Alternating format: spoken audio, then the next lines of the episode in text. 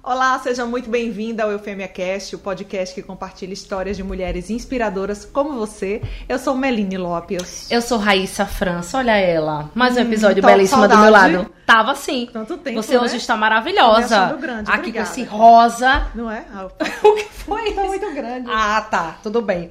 Mais um episódio aqui do nosso videocast que a gente ama, né? Trazendo essas mulheres inspiradoras pra vocês ouvirem as histórias e se inspirarem. E não tem como a gente começar esse episódio sem pedir pra que você compartilhe esse vídeo, deixe seu comentário, curta, né, Melina? É isso mesmo. E faça o quê? Pix. claro. Que não tá recebendo. A gente só recebeu do Berg até agora. Não, teve uma Raíssa também. É, minha acho que foi tu mesmo. Não. Botou, não foi? Pra colocar lá, né? Não. É.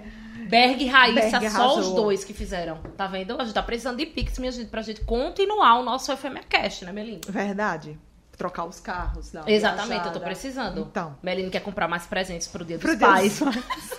Por falar nisso, presente pro Dia dos Pais, vamos falar sobre os nossos apoiadores e Vamos patrocinadores. sim, começando pelo Que cada tá minuto, né? crescendo, Tá né? crescendo. Daqui a pouco a gente vai fazer um episódio só com os Só patrocinadores. isso. Deus tá cada bom. minuto que traz visibilidade pra gente. Memorável Maceió, que dá os presentes das nossas entrevistadas. Maison Ferri, Alma de Sereia, Prefeitura de Maceió. Dona Moça, que nos veste. E a gente tem um especial, né? Nesse É. episódio. Quem é? Parque, Parque Shopping, Maceió. Que é onde hoje nós estamos gravando aqui no Coworking, no N3, que tem uma super estrutura para você que precisa ir fazer suas reuniões ou até mesmo as gravações, enfim, mesmo que não seja reunião que você queira trabalhar sozinho aí no seu espaço de trabalho, que também tem uma estrutura bem bacana. E eu queria falar sobre algumas ações do Parque Shopping. Muito eu bem. que sou mãe, estamos aqui no mês dos pais e tem um monte de atividade legal para pais e filhos neste mês. E uma dessas atividades eu separei aqui, que é a Bulgados, que é um evento gratuito que está rolando durante todo o mês de agosto aqui Gosto no Parque. Shopping. É, evento gratuito. Conta aí. Aberto de domingo a domingo, tem horários diferenciados, então vocês se informem nas páginas oficiais aí do Parque Shopping, mas eu achei super legal e já vou trazer meus filhotes. Aliás, se bem que o mais velho, eu Meu acho que não é mais a praia dele não, mas o pequenininho, eu acho que ele Oh, vai meu curtir. Deus do céu, gordinho. E é isso. E a gente, à medida que vai passando os episódios do mês de agosto, vai divulgando mais ações que o Parque Shopping Muito tem legal. para oferecer para toda a família, para você que está aí nos ouvindo. Então aproveita e pega, pega o boy e vem aqui para o Parque Shopping aproveitar. Isso mesmo. Vamos lá, amiga, Tu apresenta a gata de hoje. Apresento. A mulher é um tombo, Não né? é, menina? É tanta, tanta coisa. A gente nem sabe como é que a gente vai conseguir conversar aqui com ela de tanta coisa que a mulher já fez e que ela é, né? Verdade. Ela representa aí pra gente. Ela é, ó, mãe de um adolescente de 14 anos, ó, quase a idade do meu. Ba Ixi, que fase difícil. Bacharel em Direito, professora, compositora, bailarina, seja, atriz, né? poeta e política. Só isso. Só. Analista judiciária federal de carreira, vice-presidente do Conselho Deliberativo do Centro Esportivo Alagoano, vulgo CSA. Mas a gente vai falar o nome dela daqui a pouquinho, depois que rodar Roda a a vinheta.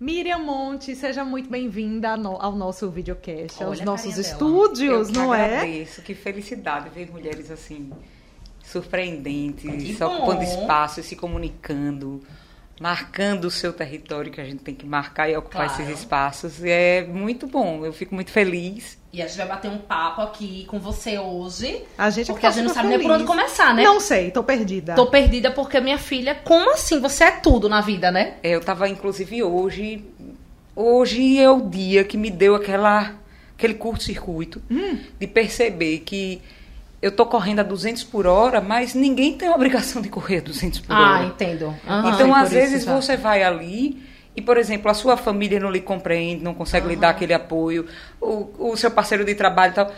Então, você começa a ter que respirar. É o momento, assim, de parar. Então, eu estou conseguindo respirar aqui agora.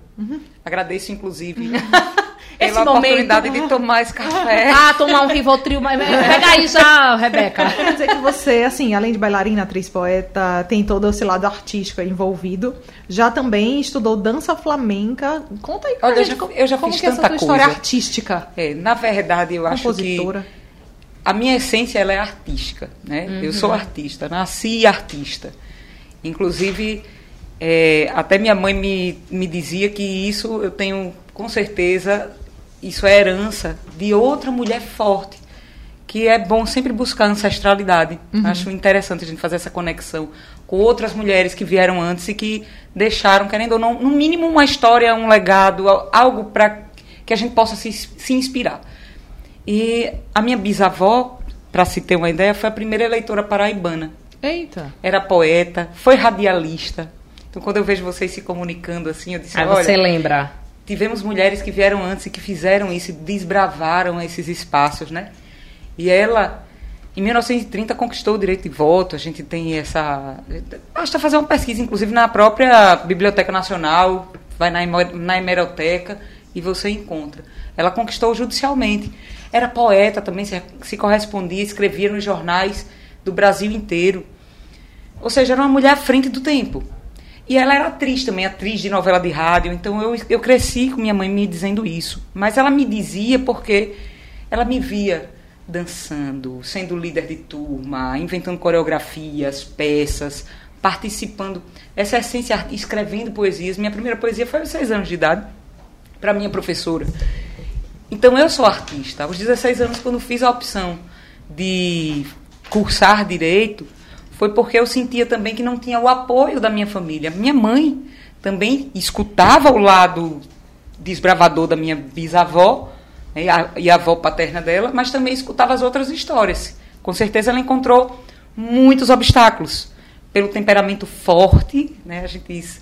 Eu achei interessante isso. O homem ele pode estar na política e discutir. Ele pode estar no futebol, na arquibancada, xingando é. o juiz.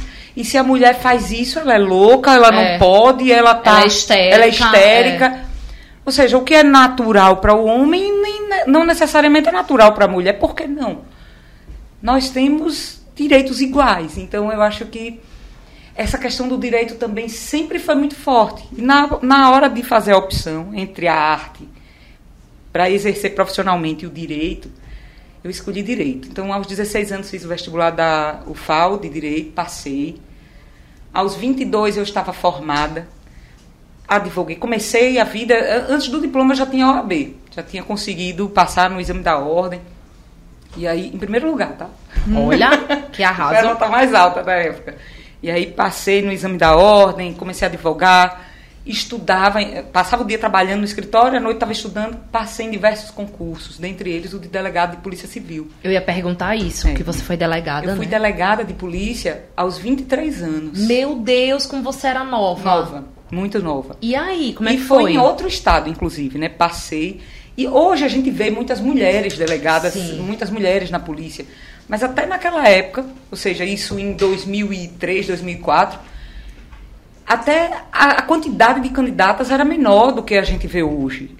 Então era um ambiente muito masculino. E quando eu entrei, a Polícia Civil lá na Paraíba estava fazendo o primeiro concurso, depois de, de, tantos anos. E aí você chega num ambiente que só tem homem. Então, para você chegar e, e muito jovem, mulher, vocês não fazem ideia dos preconceitos que eu tive que quebrar, né? Dos paradigmas que eu tive que mudar. E acho que deixei a minha marca lá. E o que Sobretudo... é que você acha que dentro desse, desse, dessa sua profissão, né, quanto delegada, que foi mais pesado assim para você combater? O que primeiro o machismo, o machismo dentro do próprio ambiente institucional. E eu tinha que estar o tempo inteiro demonstrando minha capacidade. Se provando, Se né? provando. A gente entrevistou uma delegada aqui que falou que ela assumiu uma delegacia de... Era, lidava de, com veículos, de, né? Era roubos é, e furtos. roubos e furtos. É, e veículos. Cargas e veículos. E aí ela ouvia o tempo todo, mulher com carro, lidando com carro. Pois é. Eu fazia... E eu era assim, como sempre fui muito ativa é, eu comecei a ser incluída nas operações. Então, por exemplo, eu comandei o GOI lá em diversas operações, o Grupo de Operações Especiais da Polícia Civil. E a gente saía. E vou dizer, o meu trata, o tratamento que eu dispendia para todas as pessoas era diferente. Era existe uma sensibilidade diferente da mulher. Eu acho que a gente já aprende desde cedo a cuidar do outro, a olhar com um olhar de cuidado, né? E esse olhar de cuidado ele promove transformações. É por isso que nós precisamos de mulheres ocupando cada vez mais espaços de liderança, de poder e de decisão, porque tudo nos toca e tudo nos afeta. É verdade. Não, a gente não precisa de mulher só defendendo a pauta feminina. Uhum. A pauta feminina ela precisa ser defendida por mulheres. Isso é fato. Mas não apenas a pauta feminina, porque tudo nos toca. E aí, desde cedo, eu tive essa compreensão. Depois, fui chamada no concurso da Justiça Federal aqui em Alagoas. E aí, eu retornei. Passei cinco anos na, em Arapiraca. Estive na equipe responsável pela instalação, pela interiorização da Justiça Federal. Então, foi mais um período de muito trabalho. Imagina aí, você tem 102 municípios em Alagoas. 46 ficavam com a oitava vara. E aí nós tínhamos ações Ave de Maria. todo jeito. Previdenciárias, criminais, execuções fiscais, cíveis, tudo. Fizemos inúmeros mutirões, trabalhamos muito. Era uma vara, aqui havia seis, lá gente, sete varas. Lá a gente tinha uma vara apenas dando conta de tudo isso. Então foi muito trabalho. Participei também de, de diversas situações, presenciei o acesso à justiça sendo levado para o sertanejo, para o, o povo do agreste do sertão de Alagoas. Isso foi gratificante, mas também trabalhei demais. Me tornei mãe nessa época. Hoje eu tenho uma filha que vai fazer 15 anos e às vezes eu chego tão cansada e, e, e com tanta vida e bagagem, e às vezes até perdendo um pouco o olhar romântico das coisas. Graças a Deus a poesia não me deixa perder esse olhar completamente, a arte não deixa. Mas às vezes eu chego em casa e ela faz assim: Mãe, o que é que você acha desse vestido para os meus 15 anos?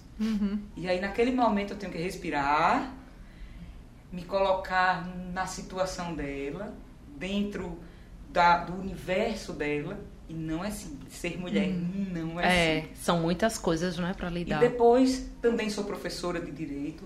Al- dei uma pausa esses últimos tempos porque eu não tinha como conciliar. E os meus alunos foram os maiores incentivadores para que eu partisse para novos desafios. E são desafios políticos dessa vez, né? E terminei me filiando a um partido político. Lá em casa eu não tive absolutamente apoio de ninguém, muito pelo contrário. Minha mãe disse: Eu não voto em você. Eita, meu Eu Deus! disse: Rapaz, eu tô lascada. Eu lembrei de, um- de um, de um Porque eu não- familiar do meu esposo que disse que ele- o primo dele saiu candidato, teve dois votos. Não, mas a minha mãe, a minha Não. mãe dizia assim: Eu não quero você nesse ambiente. É porque é assustador se você É for olhar, assustador. né? É, eu não quero você nesse ambiente.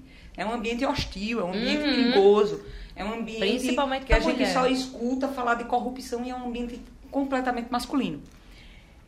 E assim, infelizmente, nós temos hoje é, uma realidade de representatividade muito baixa da mulher. Uhum. Somos 52% da população, atualmente apenas 13% ocupam cargos efetivos, né, mandatos ou mandatos eletivos. Uhum. E sendo que desses 13% é também preciso observar como aquela mulher chegou ali. Uhum. Muitas vezes ela chega por meio de um homem. Ou é o seu pai que não pode se candidatar, ou é o seu marido que não pode se candidatar e tal, e diz, olha, não tem tu, vai tu mesmo. Agora você vai, e aí aquela mulher, às vezes elas descobrem a veia política, às vezes percebem que tem aptidão. Mas boa parte das vezes elas estão ali como instrumentos Sim. dos seus pais, dos seus irmãos, dos seus parceiros. E aí a gente sente um déficit de fato de representatividade. Eu comecei a perceber isso. E embora eu não tenha uma família política, Uhum. muito pelo contrário, eu acabei de dizer aqui que a minha mãe tem, abominado essa minha decisão. É, muito embora não tenha, mas eu sinto que a veia política ela pulsa tão fortemente quanto a veia artística, quanto a veia jurídica. Uhum. hoje posso dizer que racionalmente a decisão que tenho tomado não se justifica. Eu procuro racionalmente uma explicação eu não encontro racionalmente uma explicação. Eu de, tomei essa decisão de partir para esses novos desafios quando eu estava saindo de casa, pronta, com a minha chave do carro, dei um beijo à minha filha, um beijo ao meu marido, vou para a Justiça Federal, um ambiente de trabalho que eu amo.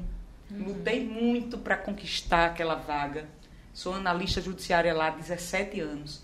Posso dizer que tenho uma vida estável, organizada, que gosto do meu trabalho, que domino o que faço. Não, deixa eu dar uma chacoalhada aqui nesse negócio. É, mas eu disse, eu tenho tudo. Mas o meu irmão não. Os meus irmãos não. Tem muita gente que não teve. Uhum. As oportunidades que eu tive. Uhum. Aí naquele momento que é um instinto maternal que transcende os filhos que você gera. Uhum. Eu acho que só uma mulher consegue entender isso que eu estou dizendo. Uhum. O desejo de cuidar, ele vem tão fortemente que você ultrapassa qualquer limite de racionalidade. E você Sim. foi candidata a vereadora por Maceió Fui em 2020? Fui candidata a vereadora e foi assim, foi um, uma experiência muito intensa. Por quê? Porque eu recebi o convite na época do prefeito JHC, ele não era prefeito, né, era presidente do PSB, ele, eu fui lá, conversei com ele, conheci o, conheci o partido, estudei tudo sobre as, a própria ideologia do partido, porque assim, eu não preciso viver da política. Eu quero viver a política. Uhum. Então, se eu caminhar, vai ser por ideais. Não por uma necessidade, não para manter o poder, não pra, porque faz parte de um contexto familiar, ou porque eu faço parte de um grupo e preciso estar e ser um soldado, porque é bem assim, viu? Eu tenho visto um lado da política que eu digo, gente, para, para o mundo que eu quero crescer, como disse o, uhum, o Raul é. Seixas. Então eu não preciso nada disso, eu não faço parte de nada disso. Eu realmente entrei por convicção. E aí ele chegou, me apresentou e tal, já saí dali filiada. Depois disso, pandemia. Para tudo, lockdown, todo mundo home office, aquela história toda. E Passei quatro meses em Japaratinga, eu tenho uma casa de praia lá. Passei quatro meses no paraíso, numa ilha deserta. longe de tudo. E aí foi, parece que aflorou ainda mais aquele isolamento de dizer, não, eu sou eu sou do povo, eu sou do movimento, eu sou do contato. É, não dá para estar tá aqui isolada do planeta. E aí, aí veio com muito mais força a vontade da política e aí, mais ou menos em julho, entraram em contato comigo de novo. Isso eu tinha ficado longe de tudo. Não fiz campanha, não conversei com ninguém, não fiz um trabalho como chamam de base, fiz nada, nada, nada. Ligaram para mim, Miriam, a gente precisa tal, você é uma revelação, aquela história toda, uhum. que o político também gosta de é. contar, né? Uhum. Aí, venha pra cá. Melanie já foi chamada. Pronto. Cuidado. Às Aqui é da Meline, vereadora. A Meline, a Meline vereadora. Não era amiga? Mas assim, aí eu peguei. Quase que do, eu caí. Quase. Uma, de é uma forma muito poética de enxergar as coisas com poesia. Eu, disse, eu vou. E aí eu vou e de repente mandei os documentos, daqui a pouco eu tava. Era candidato. Pronto. Chegou dia 24 de setembro. Eu falando lá em casa, minha gente, eu sou candidata, viu? Vou ser candidata. Todo mundo todo rindo? Todo mundo rindo. Pensando que era mentira. Eu fui para uma reunião ainda Foi. no partido. Só tínhamos eu e a assessora de mulher. Eu disse, homem. Todo mundo embora. rindo. Eu lembrei de um nomezinho que você disse que tinha lá. Depois eu lembro. Hum. Aí chegou dia 24 de setembro, meu aniversário. Quando eu chego em casa, a festa surpresa montada.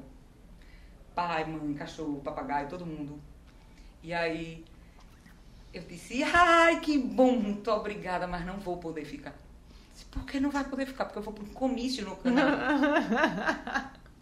Naquele momento foi um caos. Minha mãe passou um mês sem falar comigo. Foi uma coisa assim. Tá, meu Deus né? do céu. Foi. Família imagine, acabou. Imagine você, você tá nesse meio, todo mundo saia disso, pare com isso, pare de loucura, você não vai ter nem o seu voto. É.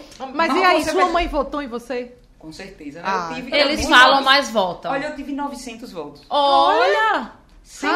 E vou aqui dizer bem claramente: sem comprar voto. Porque no dia que eu precisar comprar a consciência de alguém, é porque eu me perdi de mim mesma. Uhum. Entende? Foi muito bom. Infelizmente, isso é horrível. E quando você começa a conviver, Não, mulher. começa é. a conhecer, essa de gente, a gente tá frito. Tá. Porque nunca vai mudar. E o- o- os próprios eleitores, eles absorveram que política é isso. E É. não é. Política é representatividade. E aí, aí, assim, eu tinha toda a teoria. Eu tinha a teoria do direito constitucional, eu tinha a leitura da legislação eleitoral, mas eu não tinha a vivência, você saber o- no corpo a corpo como são os bastidores, é que é muito tenso. E aí eu comecei, fiz a campanha, sabe aquela campanha de ir pro sinal, de panfletar. E aí, de repente, eu tava lá, meio-dia, num sinal, panfletando. Passava um colega meu da Justiça Federal, buzinava, fazia assim. Aí passava um aluno meu, fazia, professor. E, e teve uma vez, eu me lembro, teve uma senhora que, passou, na hora que eu fui entregar o panfleto, ela chegou pra mim e fez assim: Quero não, vocês são todos ladrões. Aí eu parei. É nesse momento, nível. Naquele momento eu parei, respirei, disse: A senhora deveria, primeiro, pedir perdão a Deus. A senhora está aí no seu carro, no ar-condicionado, com a sua barriguinha cheia. Sua família certamente está bem Estruturada, né? estruturada. Mas tem gente que não tem nada disso. E que precisa de política séria, de políticas públicas que alcancem. Tá? E a senhora que teve condições de estudar, que teve condições de se formar, tá falando isso. Não, não só tem ladrão, não. Procure conhecer os candidatos. Tem gente decente. Agora tem muito ladrão, tem. E vai ter sempre. Porque o poder político, o econômico, ele termina predominando. É por isso que a gente precisa alcançar a população que se encontra livre. E essa população livre, ela está em todos os lugares, em todas as situações. Por exemplo, um, um comerciante, um ambulante que está ali vendendo, é uma pessoa livre, porque ela não está presa muitas vezes a uma teia de, ó, se não apoiar o meu candidato aqui, no outro dia está a sua exoneração publicada. Essa pessoa está livre.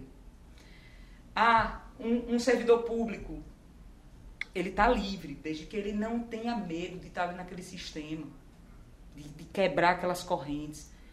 A gente precisa alcançar as pessoas livres. E percebam que é preciso ter muita coragem e muita ousadia para entrar na política para querer fazer o certo. E para dizer, olha, eu me recuso a fazer o tradicional. Na hora que a gente chega, às vezes eu estou aqui falando, eu acho que eu vou escrever depois um livro. Me- durante a campanha. De a pessoa olhar para mim e dizer assim, oh, eu preciso de uma bicicleta, de uma telha brasilite, de um saco de cimento. De repente eu digo, olha, eu, a única coisa que eu posso fazer por você é dar a minha palavra de que eu vou trabalhar, de que eu vou levar todo o conhecimento que eu adquiri durante a vida para poder transformar a sua vida. Como fiz quando estive na Secretaria de Cultura. Depois da campanha, né, e, e repito, uma campanha franciscana, uma pa- campanha de panfleto ali na rua, de, de sol, de porta a porta, sem ter um trabalho, de base, de nada disso. Tive essa quantidade de votos em plena pandemia, com um mês de campanha, uma máscara no rosto, né? 10 segundos numa propaganda eleitoral, é aí que a gente começa a perceber. Inclusive a própria mulher, ela parece, quando ela está ali, ocupando aquele ambiente, e isso eu tenho todos os dias tentado quebrar dentro de mim mesmo, é como se a gente não merecesse estar naquele espaço, como se aquele espaço não fosse da gente. Aí você está ali, você vai subir num palanque. Aí, fulano e tal, é, ciclano, é, beltrano. Quando vão chamar a mulher, se chamarem é porque você pediu para botar seu nome, entendeu? Você entra, fica num pontinho ali da foto, É. quase não aparece. E assim, o povo olhando e assim, o que essa mulher tá fazendo aqui? O que aquela mulher tá fazendo aqui? Como se o espaço não fosse Como seu, se o né? espaço não fosse meu. Vem cá, eu trabalho pra caramba, pago todos os meus impostos em dia, assumo todas as responsabilidades de uma vida de, dentro, da minha, dentro do exercício da, da minha cidadania. Por que aquele espaço ali não é meu? O espaço é meu sim. Agora eu tô assim. Eu boto o pé, quem quiser que saia.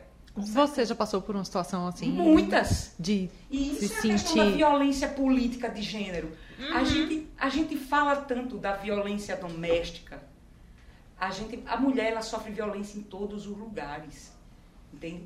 Elas, por exemplo, agora mesmo você falou do CSA. Eu estou como vice-presidente do conselho do CSA. Né? Sou vice-presidente. No momento, eu estou presidente do conselho do CSA. Porque Rafael Tenório se afastou Sim. para assumir as funções do Senado temporariamente. Uhum. E eu deixo bem claro, eu recebi o convite dos dois presidentes, tanto de Omar quanto de Rafael. A minha história com o CSA é uma história que começou muito tempo antes e tem muito a ver com o feminino. Eu nasci numa família de azulino. A minha mãe é regatiana, quer dizer, mas ela foi sufocada. Coitada, meu Deus. ela foi asfixiada. A Melina entende isso aí. E aí eu, eu nasci numa, numa casa que o meu pai é louco pelo CSA. E ele aprendeu isso do pai. O meu avô foi, inclusive, presidente do CSA nos idos da década de 50. Fez uma gestão inovadora para a época. Os- as partidas noturnas se iniciaram na gestão dele. E o CSA foi um dos primeiros. Existe uma dúvida se foi o esporte de Recife ou se foi o CSA a transmitir a, a primeira partida noturna do Nordeste. E foi o meu avô que colocou lá. Então, enfim, eu tive essa tradição. Eu cresci e cresci ouvindo minha mãe dizendo: Ó, o sonho do seu pai era ter um menino para ir para o estádio com ele. Uhum. E aí, eu, aquilo ali eu pequenininho não entendia. Daqui a pouco, com 5, 6, 7 anos, eu cheguei para ele e disse: pai, eu quero ir. Eu quero lhe acompanhar. Eu me sentia meio que na obrigação de suprir. É é uma coisa assim, como se eu tivesse. Isso aqui não é uma terapia, não, de, de uma sessão terapêutica, não. Mas eu, eu acho que a Mas gente precisa funciona buscar. né? também. Aqui funciona também, a gente fala e é de como tudo. se dissesse, ó, eu queria suprir aquela frustração Sim, de não ter. Não ter... de não ter sido o menino que ia pro estádio com ele, comecei a ir. E aí a gente começou a virar parceiro de jogo, né? De Fórmula 1, de tantas coisas. Eu come- comecei a compreender e interagir, beleza. E aí, um belo dia, meu pai diz, Miriam, vai ter eleição pro conselho. Se candidate. Você já faz poesia pro CSA, você vai pra arquibancada, você conhece todo mundo, você tá nesse ambiente. Quem sabe você vai ser da- a primeira vez que o conselho pode ter mulheres. Vamos lá tentar. Meu pai virou um feminista, era machista terrível e virou um feminista. E aí chegou, eu fui, me candidatei, fiz até uma campanhazinha na internet rápida na véspera. Fiquei em terceiro lugar, viu? Fui a terceira mais votada. São 100 conselheiros. Eu fiquei em terceiro lugar. E aí, votos essencialmente masculinos, ou seja, os homens começam a perceber a importância de terem mulheres à frente de, de determinadas posições e, enfim. Aí, quando eu fui eleita, aí o conselho ia ter uma eleição para quem era presidente e vice. Rafael Tenório e Amar Coelho, os dois pensaram no meu nome, porque botava o nome de um homem dava problema, de outro, o meu era neutro. O meu, Miriam, você topa? Topa. Pronto, beleza. E estou aí agora. Foi assim que aconteceu. E quando eu recebi esse convite, quando tudo isso aconteceu, eu nem sonhava em ser candidata.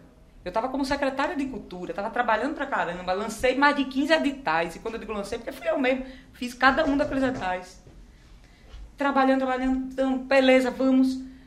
Cheguei para eles e disse: só você vice, né? Só precisa aparecer na foto, aprender com vocês, interagir. Não sabia que Rafael Tenor ia se afastar. Não, não imaginava Aham. que o CSA ia estar na zona de rebaixamento. E aí agora, aí vejam, de repente você começa a entrar na política, você começa também a fazer parte de um grupo, você começa a fazer parte de um projeto, você também tem os seus ideais políticos, e de repente disseram, Miriam, você está pontuando nas pesquisas. O seu nome está sendo falado. Vamos lá, vamos lá, vamos lá. Eu olhei para um lado, para o outro, disse, quer saber? Eu vou. E aí, de novo, como é aquela confusão lá em casa, não, não, vai, mas eu vou. E aí, me afastei da Secretaria de Cultura, da Fundação de Cultura, e nisso que eu me afastei, comecei a fazer uma caminhada de pré-campanha, né, de pré-candidatura para deputada federal, e também, sério, vai para estadual, não, vamos, Bagaceira só presta grande. Desafio só presta grande. Vamos para o federal. Né? Por quê? Porque a gente a gente está correndo risco aí na Câmara de Deputados de Alagoas passar quatro anos com, com zero representatividade feminina.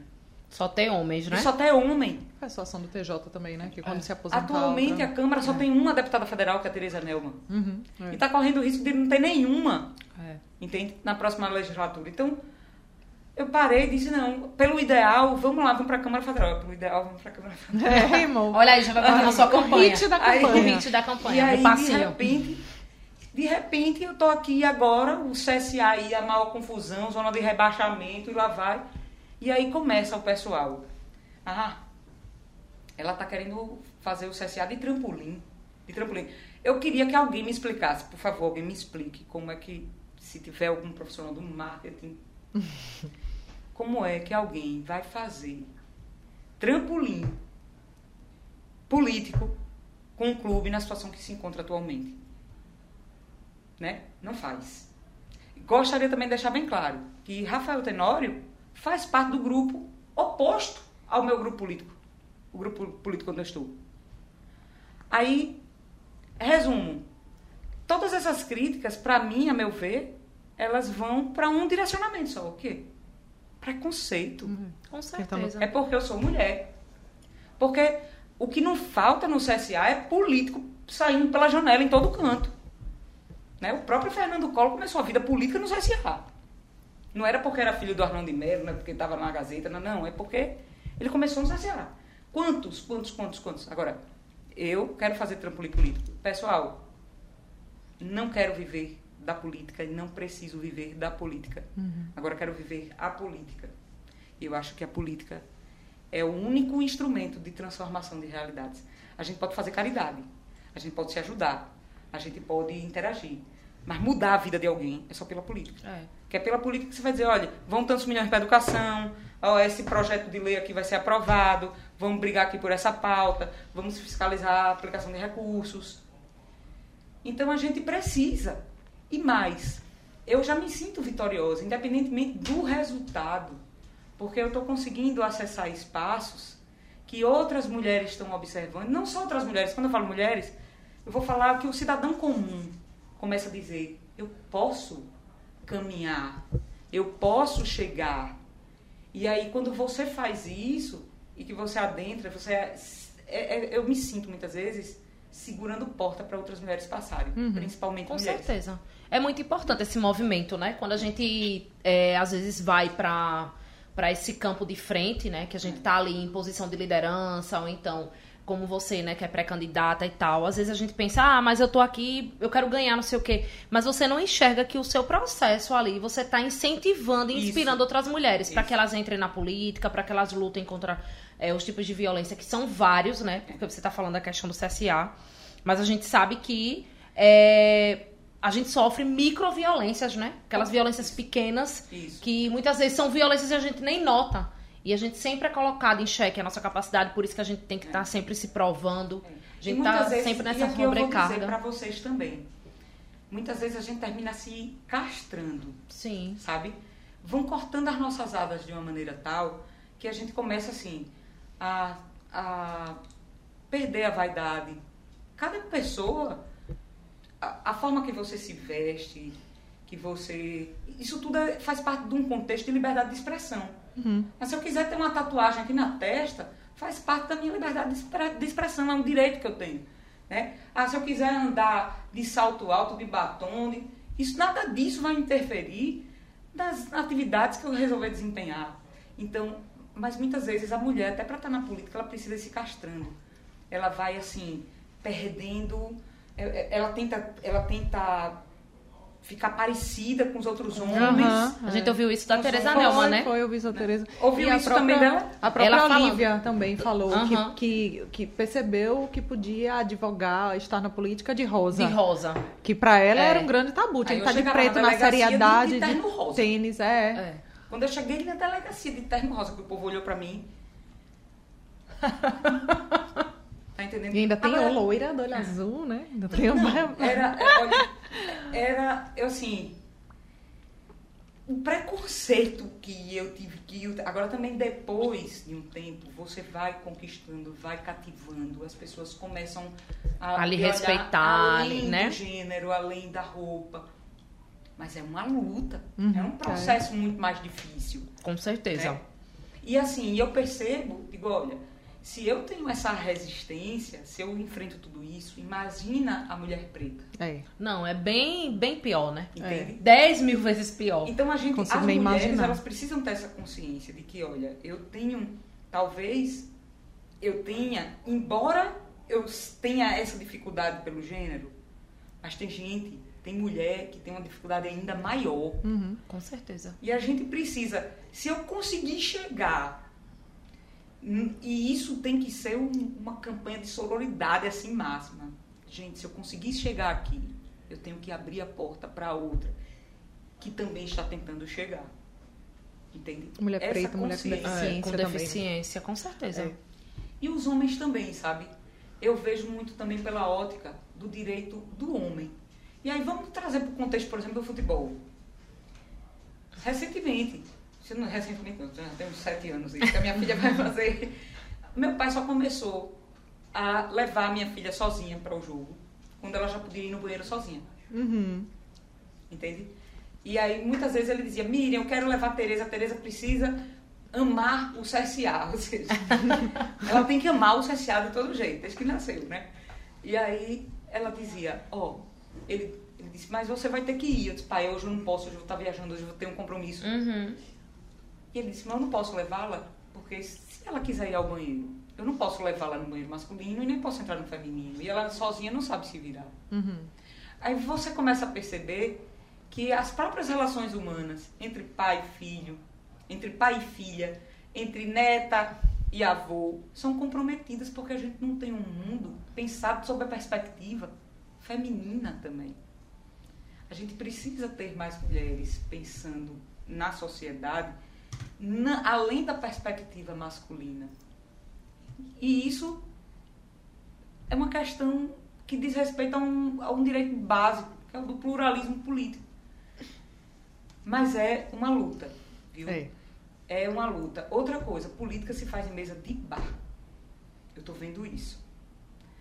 Política se faz mesa de bar. É numa mesa assim, de bar. Não- não- não- vocês achem, quem quiser que ache que política você faz num plenário. Ali já é, é só para o, o, o, o arremate. O Mas a política- é, a, a política ela se faz ali. E muitas vezes a mulher está fora desses ambientes. Né? Eu, eu fico às vezes irritada quando chego e fazem. Aí um cara pega, tá aqui no ambiente, aí faz, fala um palavrão e daqui a pouco faz. Me desculpa, eu digo, por que você tá me pedindo desculpa? Já ouvi muito ouvidos- isso. Meus ouvidos podem Vivi no escutar estádio. tudo, né? É, meus ouvidos podem escutar tudo. Eu quero direitos iguais. É, é o que nem sempre se compreende. O, o feminismo, ele não, ele não quer a superação da mulher, assim. Uhum. Ele quer que a gente tenha pelo menos as mesmas oportunidades, Os mesmos direitos, os né? mesmos direitos. E isso é básico. Então, tenho também conclamado homens, pais de meninas, esposos que admiram e que querem ver suas mulheres felizes conquistando seus espaços. Comecem também a apostar em mulheres. Para tudo. Entende? Se a gente consegue administrar o nosso lar, a gente precisa compreender que o mundo também é nosso lar. A gente pode administrar o mundo. Verdade. Com certeza. Vamos pra lá. Bora agora, só que precisava fazer um apelo aqui em nome do- da continuidade do meu relacionamento afetivo. Eita, pronto. É, porque. Ela quer uma camisa. O so... Que camisa, filho? Camisa eu vou ali e compro. o sonho, cadê? Quando é que tá me pegando aqui? O sonho do meu marido é ser mascote do CSA por um dia. Mascote por um dia. Ele disse: Você vai estar com ela, você precisa me arrumar o jeito daquela fantasia pra eu ficar lá o Tá louco. brincando, né? O Juro Deus. mascote É o sonho dele, amiga. E ele ia conseguir, só que aí veio a pandemia, acabaram os jogos, ele não podia Não, e mais o ir. pior de tudo, que nunca mais teve nem mesmo o mascote. Mas vai né? voltar, porque o, voltar, o é. Miguel, ele Irmã. quer ir. Disse, Eu tô chocada. amor, no dia que ele foi, por favor, de me chame, viu? Olha, Amor, pelo amor de Deus. E ele, sério, eu Olha. preciso sentir essa sensação de Eu- a- animar a galera, estar ali dentro daquele pássaro. Ah, Eu vou dizer, eu posso É um dizer- pássaro, é? É, não é. É, o azulão, né? eu não azulão. conheço, minha gente. Minha irmã, deixa de ser uma pessoa muito O do fora. esporte é um leão. O É um dele leão. é o mascote, é um azulão. Tá bom. um pássaro. Eu já consegui reunir no futebol tudo que. todos os temas proibidos. Inclusive semana passada. Ai. Inclusive semana passada. Foi um rebuliço. Um rebuliço. Eu digo, meu Deus, minha vida virou um inferno agora. Eu cheguei. Eu, o tempo que eu passei na, na Fundação de Cultura, eu não fiz um trabalho formal e burocrático. Eu conheci, eu mergulhei. Em, eu sou artista, mas eu tenho meu segmento. Eu sou escritora, eu faço dança, fiz dança, tenho mais de 15 anos de dança, fiz teatro, ótimo. Esse é o meu, é a minha praia. Mas e sempre estive aplaudindo, assistindo, mas como espectadora. O Bumba Meu Boi, o Coco de Roda, né? Mas quando eu estive na cultura, eu realmente mergulhei nesse universo. Então hoje eu posso dizer, quando eu vejo um Bumba Meu Boi, eu me emociono, eu, eu entro em transe. Os, os, os bois, eles chegam, toda vez que me vêm, eles chegam pra mim, fazem. a- olha, Reverência. movimento de reverência assim. Eu não consigo descrever a felicidade daquilo, daquele momento. E conheci todo mundo. E o que é interessante, quem está muitas vezes na cultura, principalmente na cultura popular, está também nas arquibancadas. Eu tenho muitos amigos que estão lá na bateria da Mancha, da Resistência tal, que também fazem parte de Bumba Meu Boi, de Coco de Roda. E aí o pessoal, Miriam, é, vem assistir o jogo na arquibancada. Sempre assisti na arquibancada, sempre, sempre. Mas a- com- normalmente eu acompanho meu pai, ele fica nas cadeiras. Quando os meus amigos me chamam, eu vou para arquibancada. E aí eu combinei, disse, beleza, eu vou para esse jogo. Foi um jogo que eu tava com muita esperança de ver o CSA reagindo. Porque Raimundo Tavares chegou, trouxe uma dinâmica nova, novas peças chegando. Eu disse, pô, ah, a torcida ia comparecer em massa. Eu fiz, pronto, hoje a gente pelo menos sai daqui com um empate, né? Porque esse tem sido o histórico do CSA nessa, nesse campeonato. Aí, daqui a pouco, o povo começa a me ligar. Aí liga o Frei João Maria, um amigo querido. Miriam, eu nunca fui ao estádio. E eu queria muito ir. Eu disse, olha, Frei, hoje eu acho que é um jogo bom. Quer ir? Agora é o seguinte, eu não vou para as cadeiras. Hoje eu vou para a arquibancada, que eu já combinei com a galera. Aí ele, o Frei, foi. Meu Deus do céu, tô até com medo. O que, é que ela vai falar? foi. Então, primeiro assunto proibido, religião. Uhum. né? Aí daqui a pouco, Rafael Tenor ligou pra mim e tal, vai pro jogo. Eu disse, vou, mas eu não vou pra cadeira. Aí ele, ah, não sei quanto tempo eu não assisto o jogo na arquibancada. Aí eu, com essa minha euforia, e aí assumo a culpa, a culpa é toda minha. Se vamos, não fujo da minha responsabilidade nunca. Vamos, vamos, vamos, vamos pro jogo. Aí ele disse vou. Foi uma Meu confusão, imagine. Porque ele é uma celebridade. Aham. Foi o presidente do executivo por muito tempo, né? É presidente do conselho, está apenas afastado. Mas foi uma confusão. E aí, outro tema proibido, futebol, né? E política, né? E mulher. Tudo ali, naquele espaço de tempo, todos os assuntos proibidos. Meu Deus E a gente estava ali. E aí, pronto. Eu sei que desse jeito a gente vai conduzindo a vida. Com muita autenticidade. Coragem. Jogo de cintura. né? Ousadia. jogo de cintura. E eu nem sei, eu, eu acho que um, um quê de loucura, porque. Sim, a gente Né? precisa sempre. Quem não tá doido agora não tá vivendo o normal, né? Vamos lá pro tem confessionário. Vamos. Quem confessionário é um quadro que a gente adora. A gente pergunta e você responde a primeira Você coisa que vem à sua plástico. cabeça. O que é começa? isso? Arrasou o plástico. Não, alguma coisa caiu aqui. O plástico do biscoito. Tirar aqui.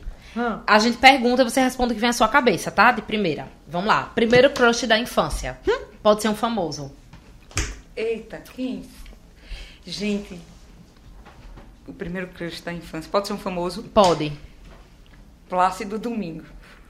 De quem? Plácido Domingo. É, foi o que veio minha Entendi cabeça. do Domingos. Aí É. eu fiquei, quem é Domingos? Sabe quem ele é? Ele é um cantor de ópera. E ele cantava. A- eu, eu virava a noite escutando ópera. Eu tinha cinco anos de idade escutando ópera. Plácido Domingo veio na Eu cabeça. lembrei do grupo Dominó. É aquela, é, de Tudo assistir os concertos internacionais que passavam e ficar maravilhada com a, Aí, a voz dele, com a presença de palco. tudo certo. Uma brasileira que te dá orgulho. Uma brasileira que me dá orgulho. Ah, são tantas, mas eu vou também puxar no passado, tá? Chiquinha Gonzaga. Chiquinha. Gonzaga, inclusive, é, ela é uma referência de mulher para a humanidade. Mas não só ela, mas vamos, vamos usar esse perfil Aham. dela. E todas as demais estarão abrangidas. Uma mania que você tem. Uma mania. Eita, meu Deus do céu, tantas. A Só maior. uma, só uma. A Uma mais mania. engraçada. A, é, a mais engraçada Comer o biscoito da, pra... Pronto. da, da- do programa. colecionar camisa do CSA. Hum, É uma, é uma coisa ridícula até. Não pode Não, sair mulher. uma camisa nova que eu digo, pronto, se eu não comprar, o CSA vai perder. É, tem que comprar. hum. O que é que você gostaria de eliminar do mundo? Ah, vou botar o D aí. O preconceito. Boa. Preconceito. É, é, o preconceito, ele é a fonte de mesmo. todas as guerras. A liberdade, ela tem que ser mantida, preservada. A gente precisa lutar pela liberdade afetiva, pela liberdade de expressão. E as pessoas, elas precisam ser respeitadas em suas decisões. E o desrespeito, ele surge com o preconceito. Muito bom. Quem é que você gostaria de ser por um dia?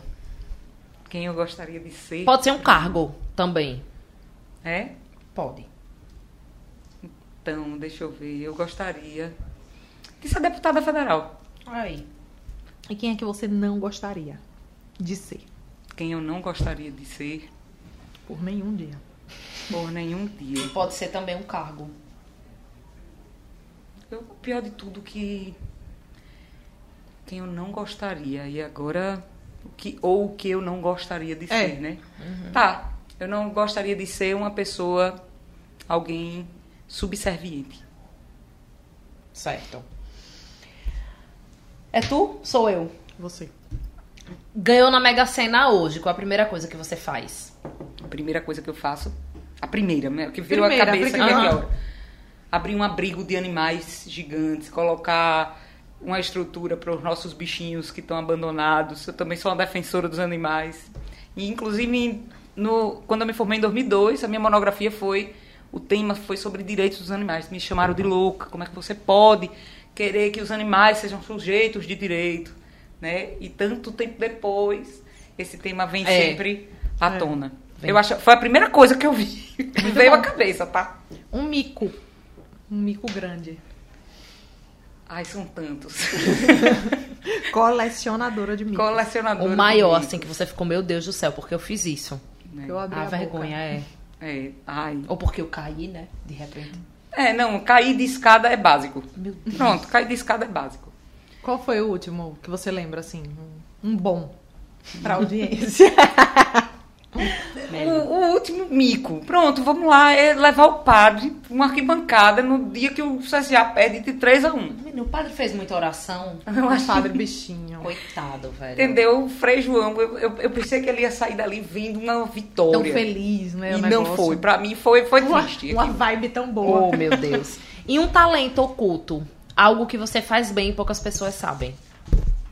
Ou só você sabe, né? Eu não posso contar. Ah, então tá. Tem até medo. Eu sou- É, então o que assim, poucas pessoas sabem, sei lá, né? Não, eu não posso contar, não, eu posso contar. Essa. Eu também gosto das poesias mais sensuais. De vez em quando eu só, ai, escrevo, né? Não só as, as poesias engajadas. Essas daí, elas. Outra coisa que eu gosto muito, que eu, eu preciso é canalizar realmente tudo isso na arte. E elas surgem nos poemas, e são muitos poemas que tratam temas importantes, centrais da nossa vida em sociedade. Entendi. Mas. É, eu tenho umas poesias mais. Aí o que é que. Eróticas. Aí, não- pronto, era isso que eu ia falar. Aí não tem aquele povo sensacionalista Miriam Monte que faz contos eróticos e vende na internet, né? É, é, É o, geralmente menos Eu acho isso. que era Eu- um bom título. Bora eu faço, mas ainda escondo. Ah, tudo bem, tá tudo certo. Miriam Monte revela. Revela que faz contos eróticos e eróticos. OnlyFans. É, gostei. Gostei desse título. Miriam, muito obrigada. Eu que Antes de a agradeço. gente terminar aqui o episódio, a gente tem uma lembrancinha pode você da nossa patrocinadora memorável. Compre seu como. É, pra você não Olha, esquecer. Lindo, você inspira. É, pra você não esquecer. A gente agradece demais a sua, sua vinda aqui, né? Esse apoio. Eu que agradeço. Enquanto a Meline Raíssa. come aqui, né? E Meline, é. Eu sou raiz, viu, também. É. Raiz. Qual signo? Você falou 24 de setembro, Olha, né? Libra, com ascendente em gêmeos. É muito A pra uma pessoa só. Uhum. E em escorpião. Ah, tá. Tem um veneninho aí também, Tem, né? eu tenho veneninho. Também ascendente escorpião. É? É da minha filha, sabia Eu que tenho eu, esse, sen- esse veneninho. eu escolhi... eu escolhi o dia que minha filha nascer por uma projeção de mapas astrais. Ah, mas eu sou assim. Eu, por exemplo, não quero filho canceriano, eu já disse. Vai acabar eu pagando minha língua. Mas Vai. a minha é virginiana. E eu vou ser muito franca com vocês. É uma luta com O quê?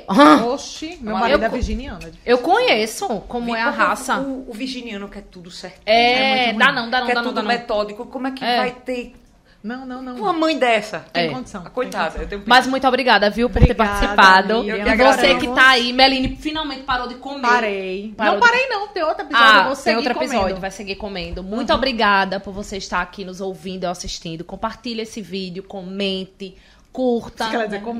Se inscreva no canal também. É Né, isso. Meline? e faça o seu Pix. Dá uma valorizada pra gente continuar existindo e trazendo muito mais mulheres inspiradoras para você que está aí nos assistindo neste Até momento. o próximo episódio. Beijos. Beijo. Tchau, tchau.